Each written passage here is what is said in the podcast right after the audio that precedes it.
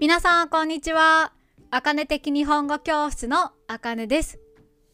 前にも YouTube で紹介したことがありますが、私はもう15年以上同じ美容師さんに髪を切ってもらっています。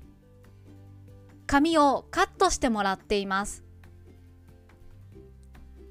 カットしてもらっている間は美容師さんとお互いの仕事の話とか旅行の話とか近況報告をします。近況というのは最近の状況のことです。近況報告以外にも美容師さんの仕事についていろいろ教えてもらいます。この前、美容院のカウンセリングシートの話になりました。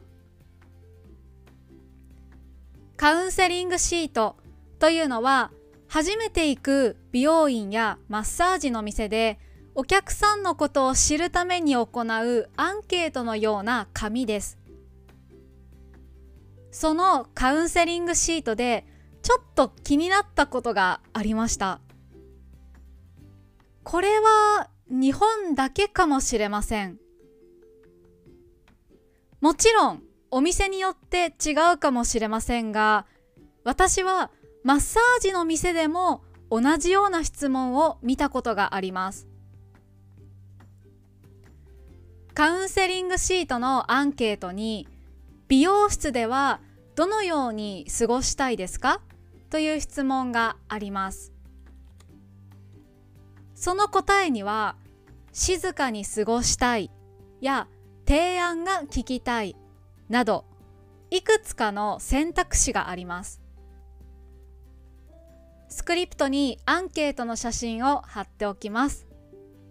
akanesenseijp.com を見てください。この写真は美容師さんにお願いして撮らせてもらいました。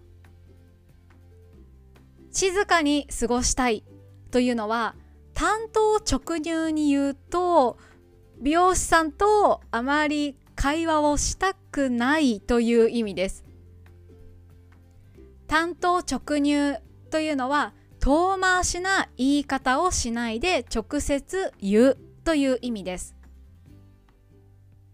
静かに過ごしたいを選んだお客さんには必要なこと以外は話さないようにしていると美容師さんが教えてくれました。話すのが好きな人もいるしあまり好きじゃない人もいると思います。人によって美容院でどう過ごしたいか美容師さんにどのように接してほしいかは違います。だからこういうアンケートがあるのはとてもいいことだと思います。皆さんの国の美容院やマッサージ店でもこのようなアンケートがありますか？ここからは漢字の読み方です。近況報告。